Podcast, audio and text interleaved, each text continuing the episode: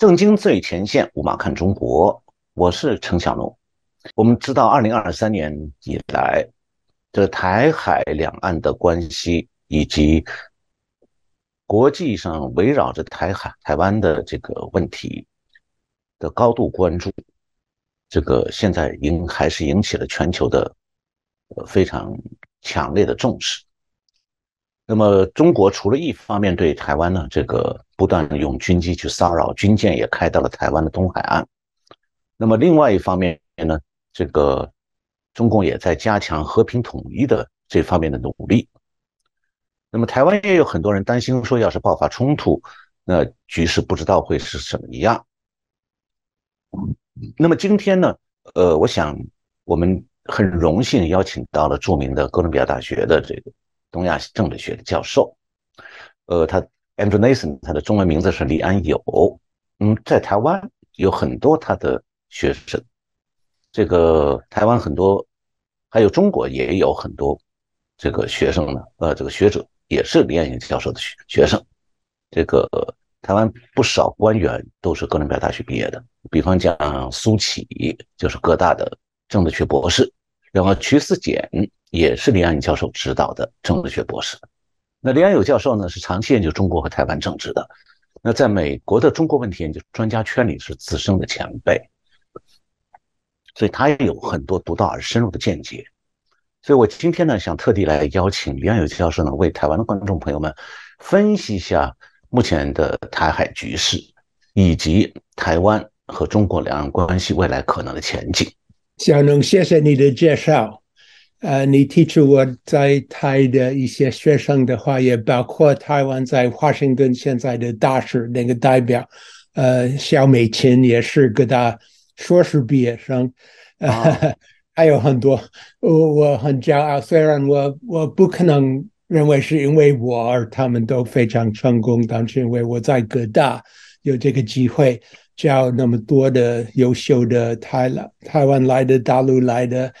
学生。呃，Andy，我不知道你这个有没有注意过，有一个叫做 Eurasia Group 这么一个一个 consulting，嗯，这个 company，嗯嗯，那么他是在这个分析过有一个二零二三年全球的十大政治风险，那前两名是俄罗斯和习近平，那么俄罗斯和中国这两个风险问题呢，应该讲也不是让。全球的朋友们感到意外，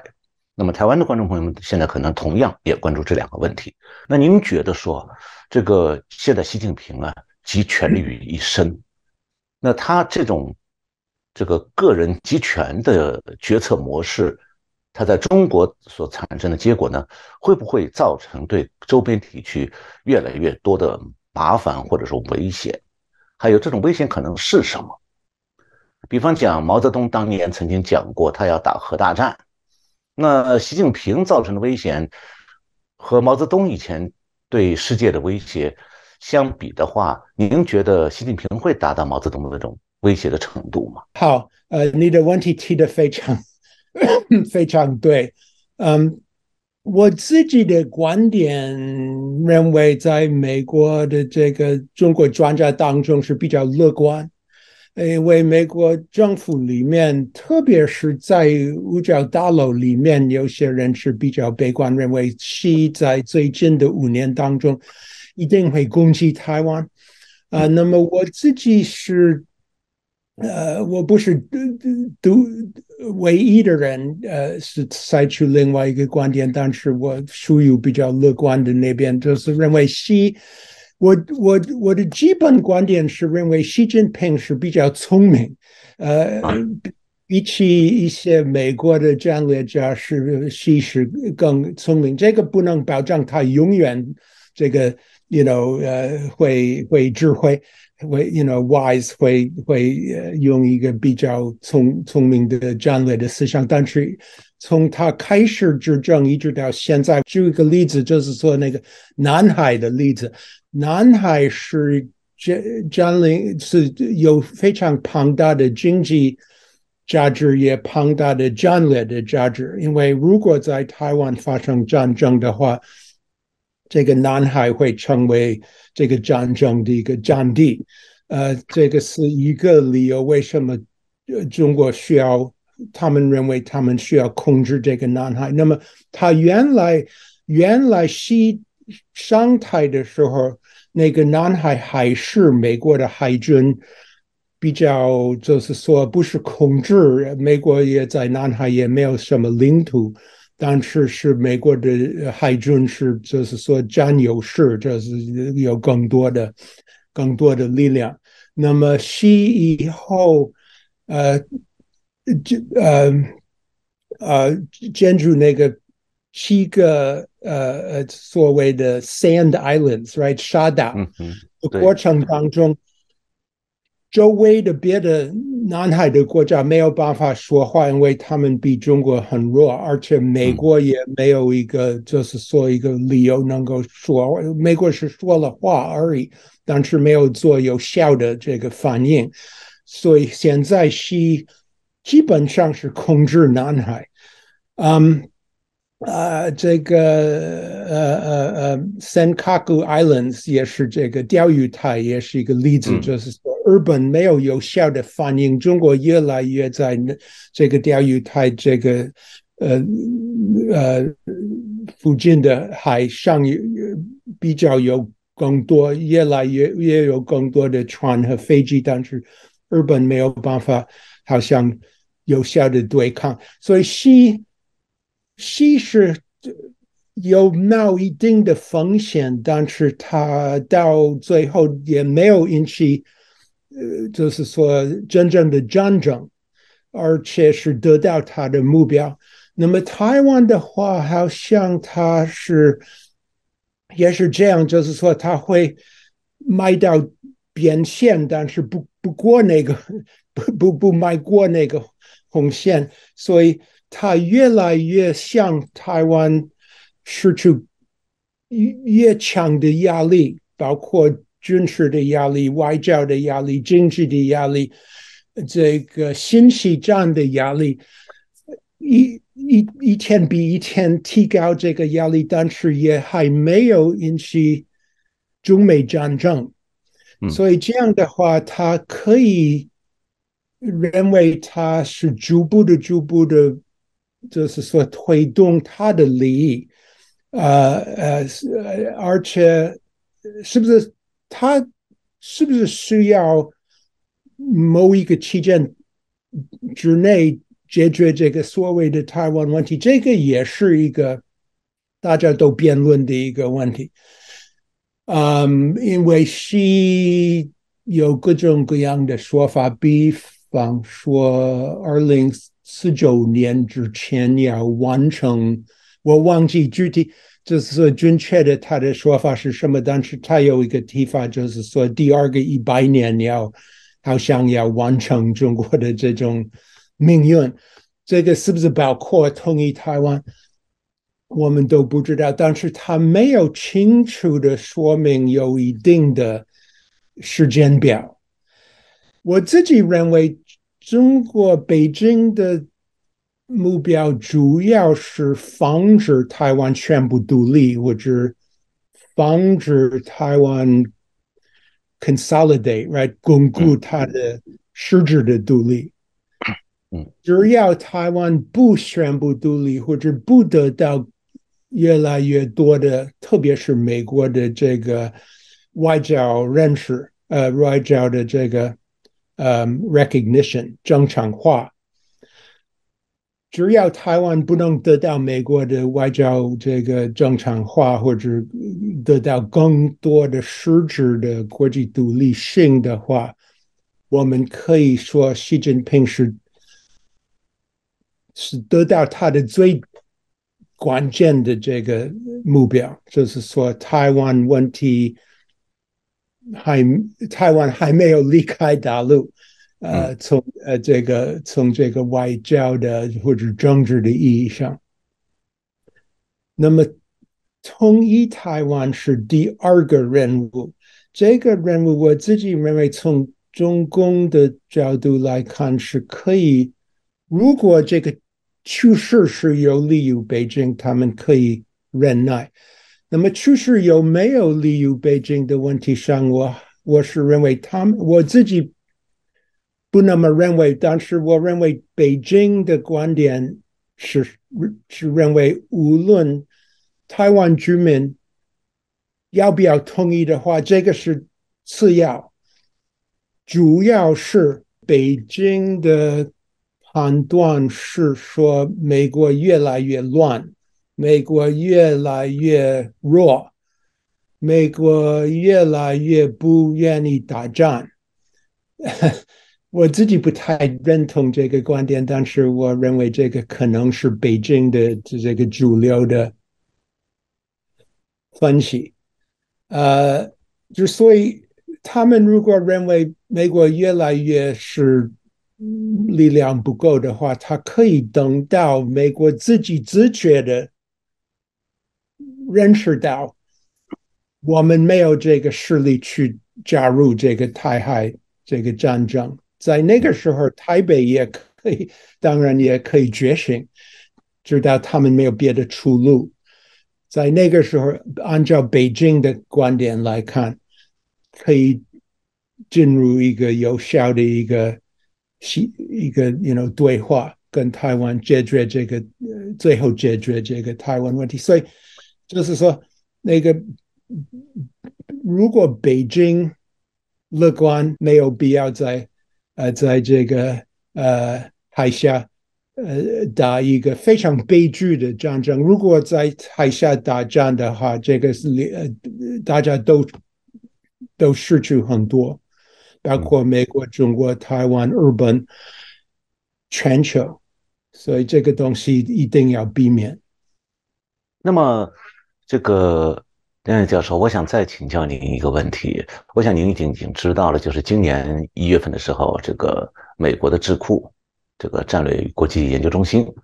就是 CSIS，他们发了一篇这个研究报告，就是中国的下下一场这个这个战争，然后当中的第一的下一场战争的第一场战斗。就是他们是一个关于中国入侵台湾的兵棋推演。那么，我想您肯定知道这个报告大概的意思。那我想请问您的是说，现在哈，这个美国的国会的民主党和共和党两党两党一致的做出了一些这个支持台湾，不希望台湾海峡的局势发生任何变化，因为中国的可能的入侵。那么现在的话，就回到了您前面讲的。问题就是，您提到说美国是不是真的这个有足够的充分的准备？如果美国按照中共的预测，认为美国会弱下去，所谓的东升西降，就中共会越来越强，美国会越来越弱。按照这个趋势，那么它可以等下去，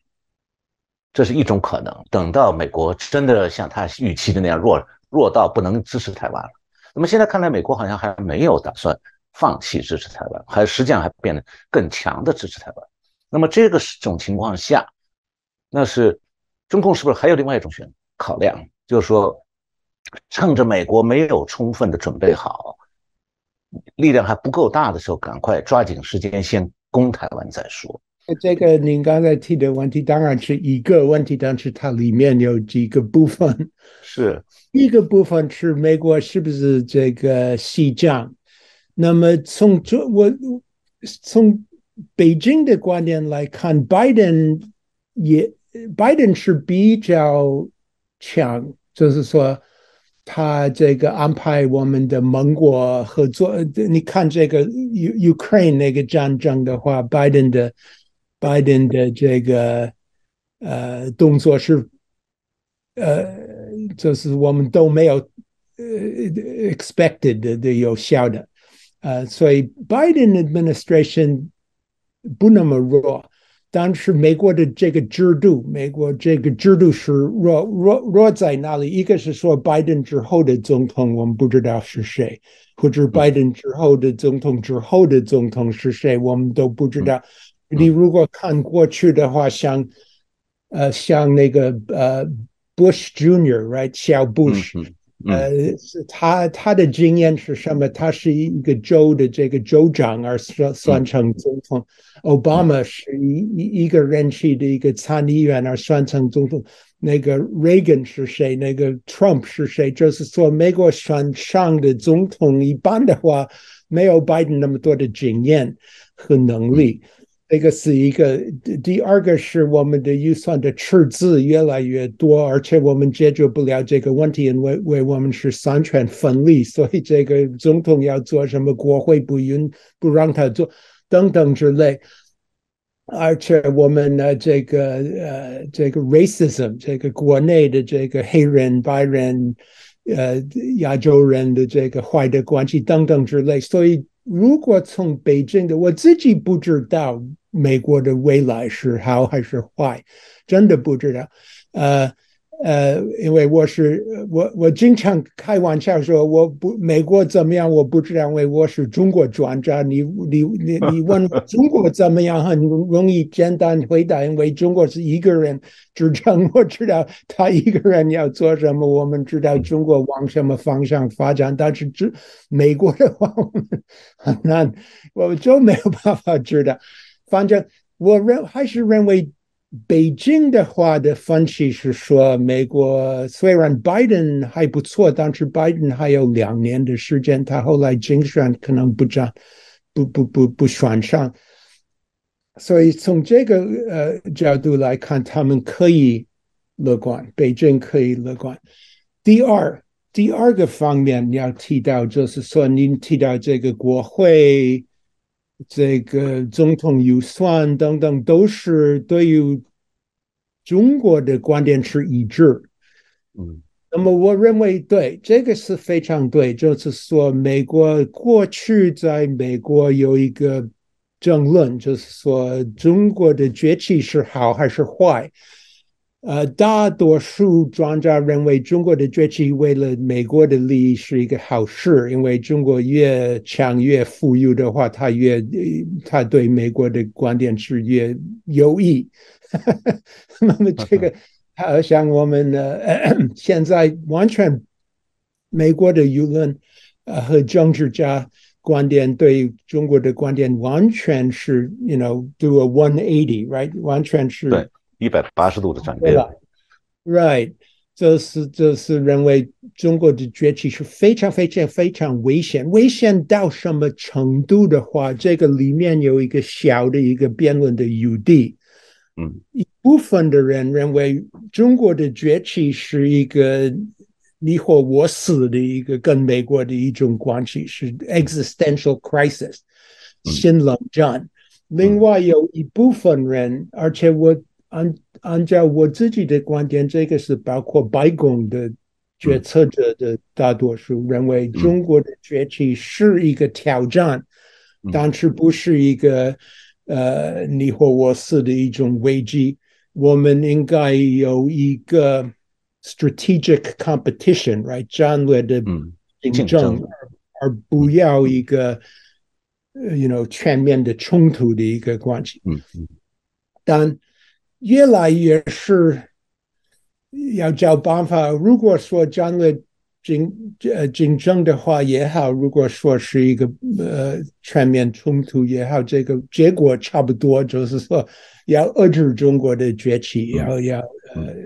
逐步的，不是全部的遏制，不是像五十年代这种呃 containment，但是还是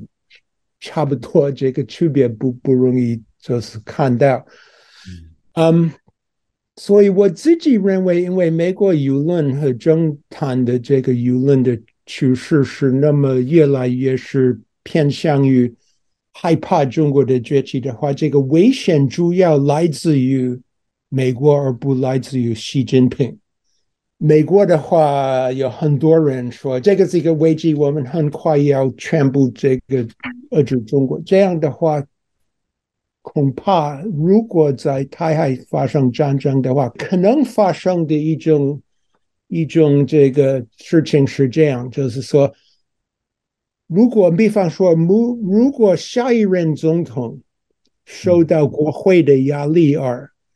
跟台北建立正常国际关系的话，right? So this is a scenario, right? 一个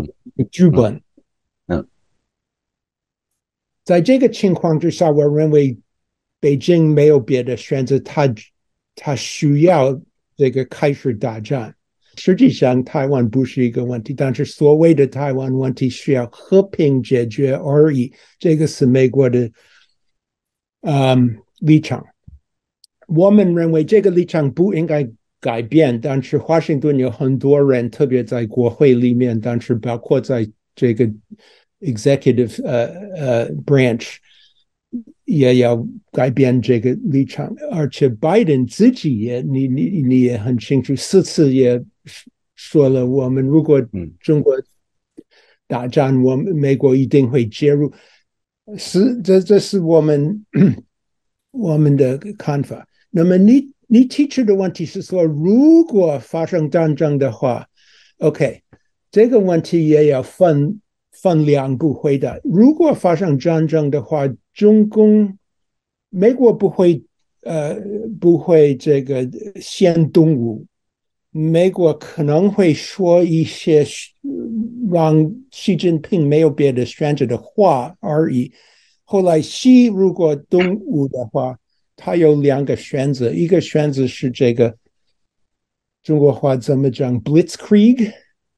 啊啊，就是 you know 很快很非常非常大的力量，很快很快就打台湾。嗯，第二天、第三天，嗯，这个东西已经完了。嗯，这是一个方法。第二个方法是 blockade，啊，就是围围绕着，嗯，封锁。封锁，那么啊，我我认为一般的人认为这个第一个选择 Blitzkrieg，嗯，是最最难为美国打呃打进去，呃封锁是比较容易。我我的观点是相反，我认为如果是用全所有的这个武力去。很快打台湾的话，美国也在那个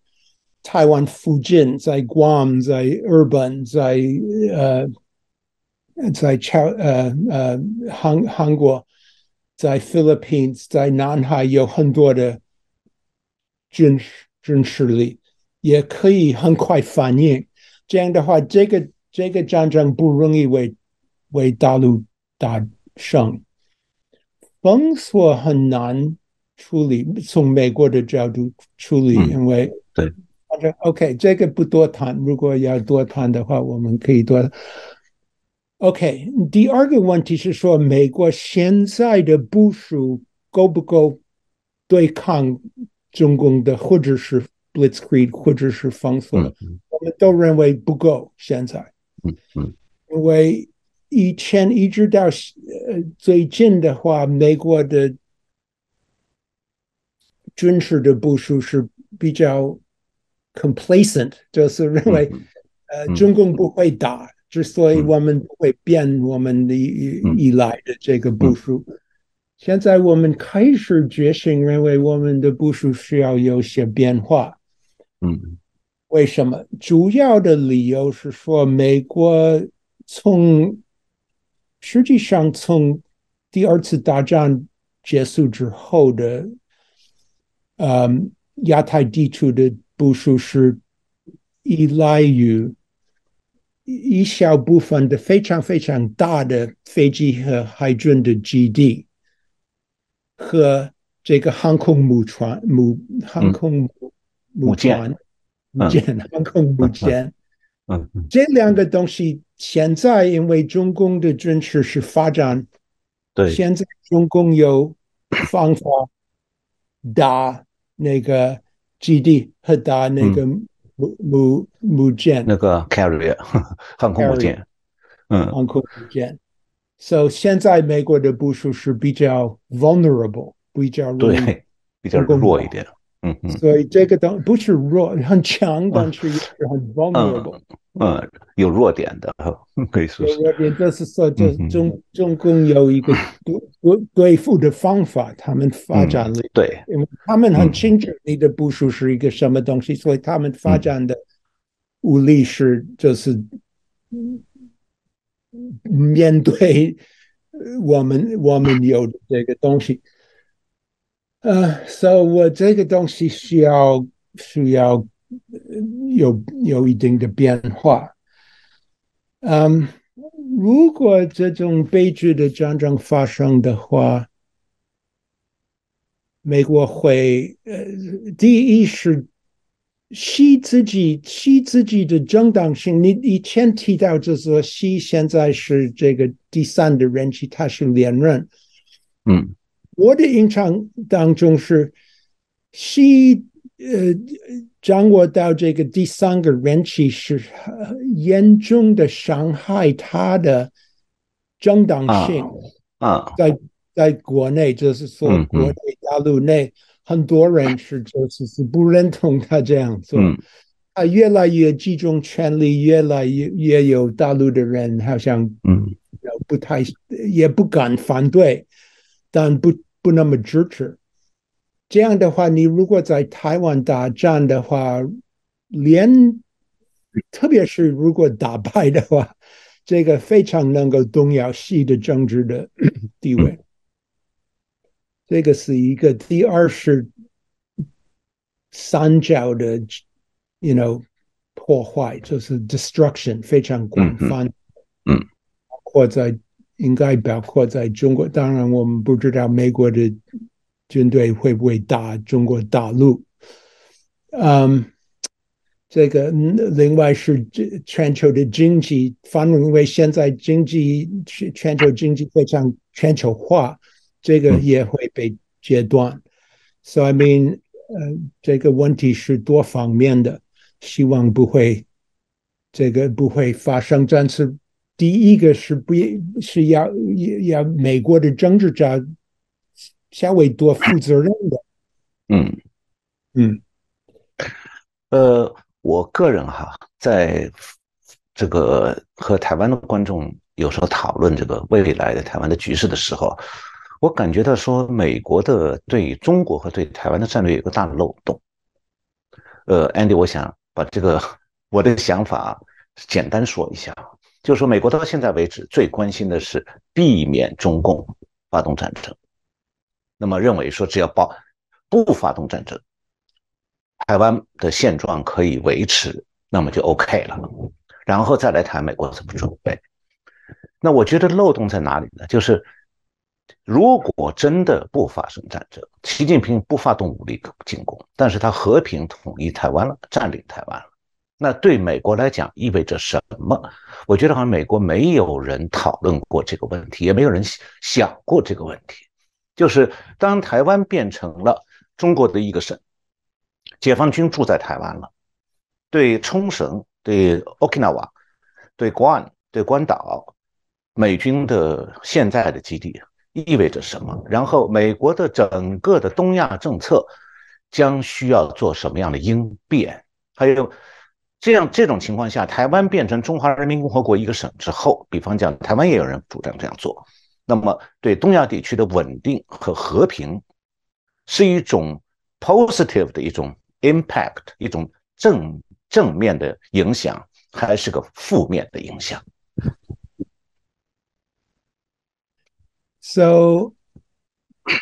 实际上有一小部分的学者是注意这个问题。如果台湾被统一掉，嗯，或者是和平的，或者是武力的，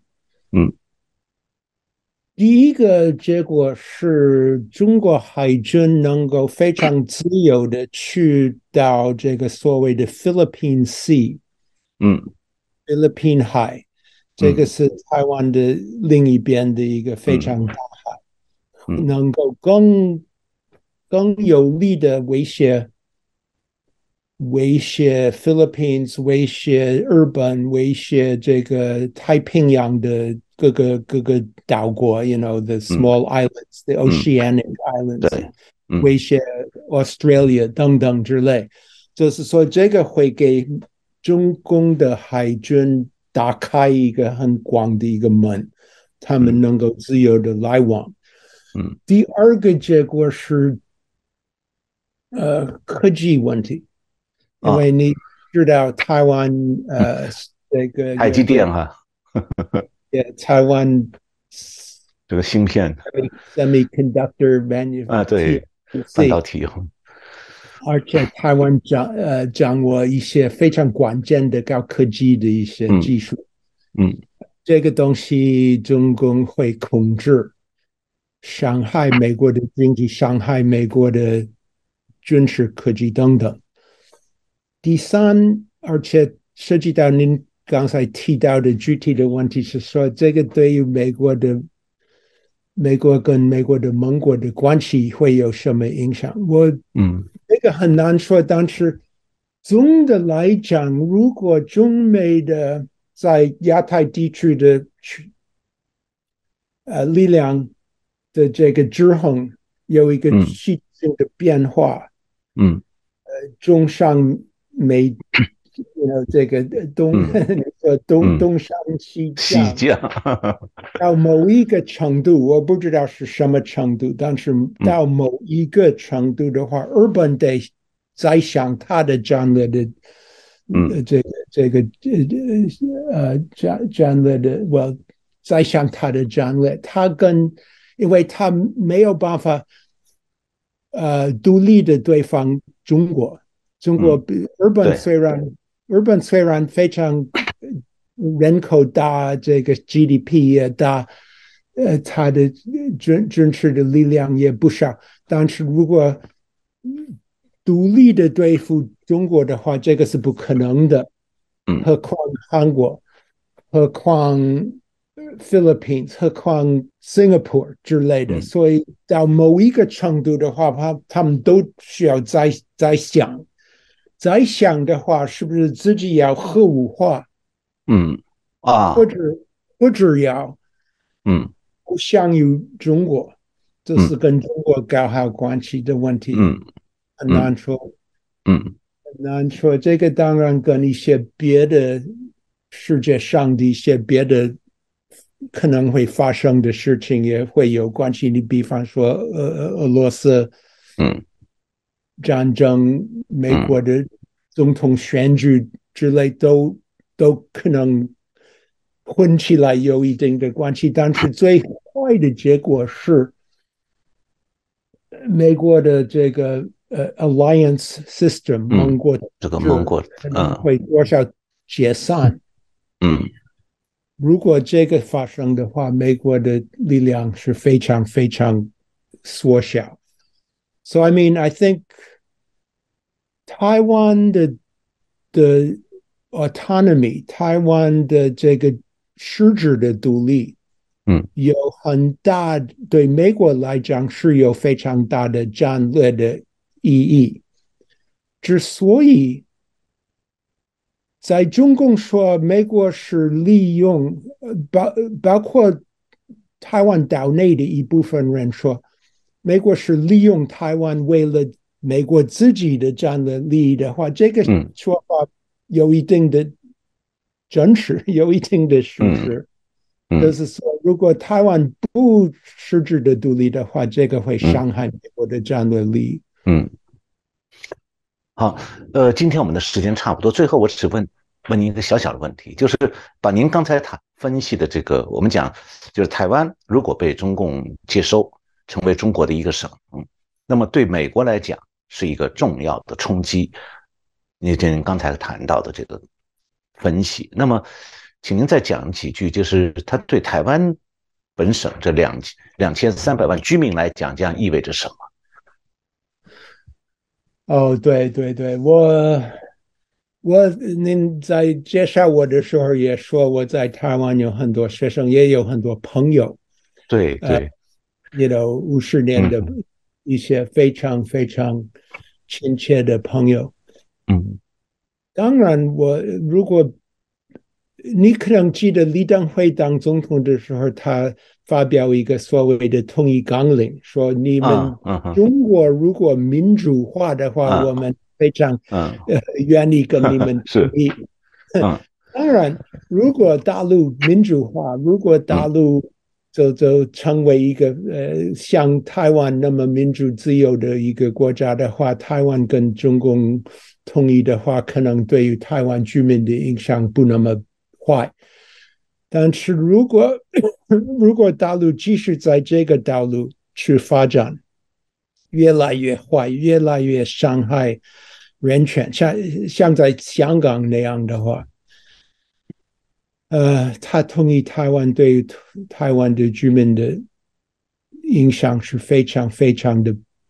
悲剧，我不想看到那个，所以我我今天跟你聊的。这个战略的分析都是客观的分析，而不是我心里想要看的东西。嗯嗯，我我我自己作为人是支持我在台湾的朋友们，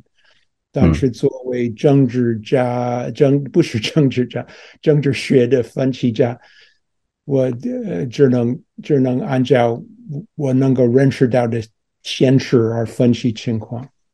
呃，非常感谢李安友教授啊，在百忙之中抽时间为我们的台湾朋友们分析目前的台海局势。一年前我们采访过您，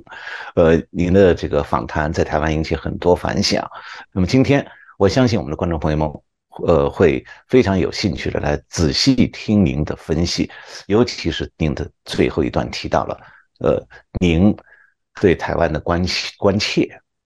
呃，我也。代表我们的台湾观众朋友们，向您表示深深的问候和感谢，谢谢您。谢谢我，哎，谢谢观众朋友们收看我们的这次节目，我们下次再见。